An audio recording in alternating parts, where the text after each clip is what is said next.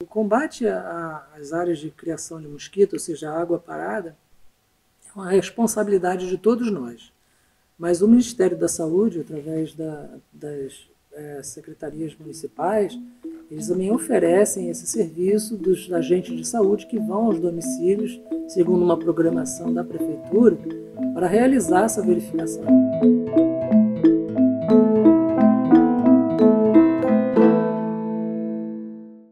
Flávio, obrigada pela sua presença aqui no Bate-Papo para a gente falar sobre as epidemias do verão de 2020.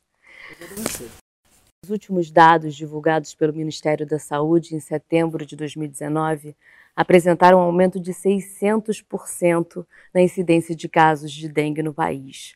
O que, que ocasionou um, um crescimento tão grande, principalmente em Minas e em São Paulo?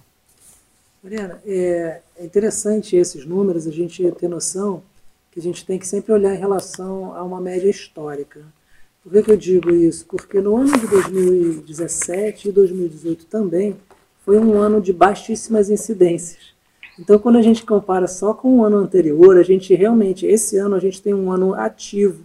Né? A gente sabe que a dengue e a chikungunya agora estão se tornando doenças que a gente espera que elas ocorram em algum nível quase todo ano mas elas, elas variam. Existem anos em que elas praticamente não ocorrem, mas elas vão voltar num ano mais à frente. Então, esse é o caso. A gente, quando observa essa, a, a intensidade de casos que a gente tem esse ano, a gente, na verdade, está dentro do, de um ano típico com dengue, mas é realmente bem maior do que o que a gente teve nos últimos dois anos. O que está causando essa incidência maior? Isso. É, existem algumas uh, hipóteses com relação ao sorotipo circulante da dengue. Né? A, a, dengue ela possui quatro sorotipos, dengue 1, 2, 3 e 4, e a imunidade a cada um desses sorotipos ela é independente. Logo, se você teve a dengue 1, quando chega a dengue 2, você pode pegar normalmente.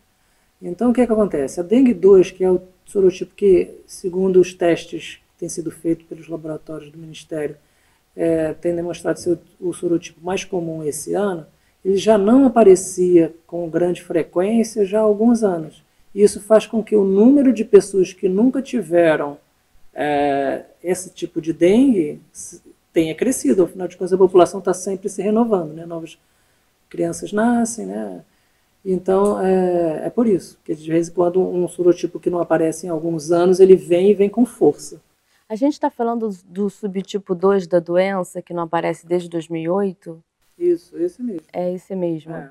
Ele está voltando com força. Ele está voltando com força porque justamente nesses, é, vamos dizer aí, quase 10 anos, né, a população uhum. já cresceu. E tem gente que nunca teve isso, a dengue 2. Entendi. Bastante gente. E é isso aí que alimenta com força a, a epidemia.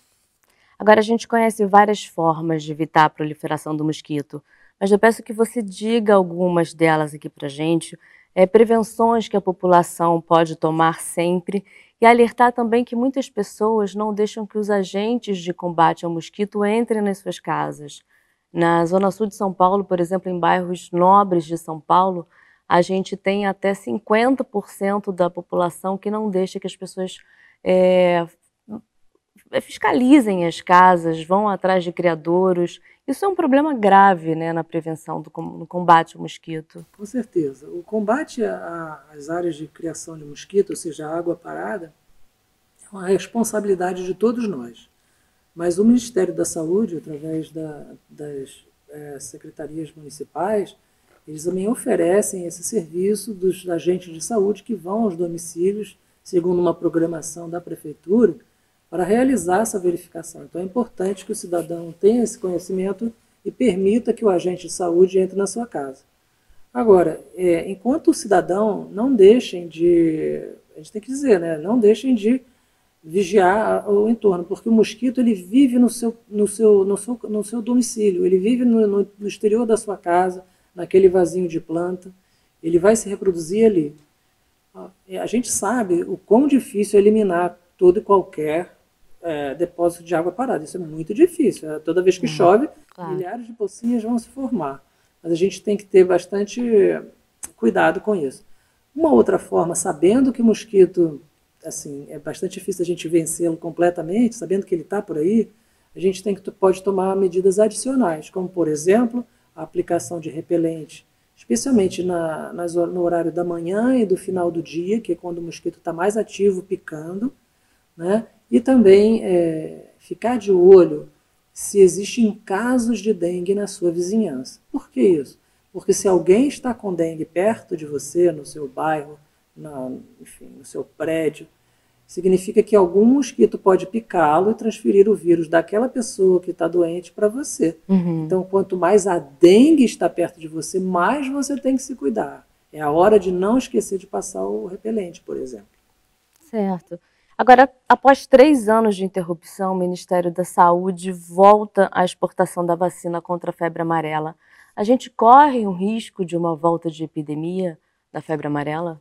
É, isso é uma, um, um, tema muito importante. A febre amarela é uma doença muito séria e que há dois anos atrás, aproximadamente, nós tivemos um surto grande em São Paulo, em Minas, em Porto Rico, no Rio de Janeiro. Uhum. Então nós precisamos estar é, tá muito atentos a isso. Felizmente, a febre amarela é uma doença imunoprevenível, ou seja, existe uma vacina bastante eficaz. É, o fato do Brasil estar novamente exportando a vacina significa que as expectativas de que haja um surto são baixas. Então, o nosso estoque é, da vacina é vendido para países que precisam. O Brasil é um dos principais produtores dessa vacina. E, e produz mais barato né, que os outros mais países. Barato, é produzida pela Fiocruz, enfim. Então, essa, essa vacina ela, ela não pode ser estocada indefinidamente. Então, o que eles fazem? Eles mantêm o esquema produtor para a gente poder responder em caso de uma emergência, mas o estoque é, extra é exportado, vendido para os países que precisam. Fora essas epidemias que são provocadas pelo Aedes aegypti, com exceção da febre amarela também, né, que só nas áreas urbanas é provocada pelo Aedes, nas rurais não, uhum.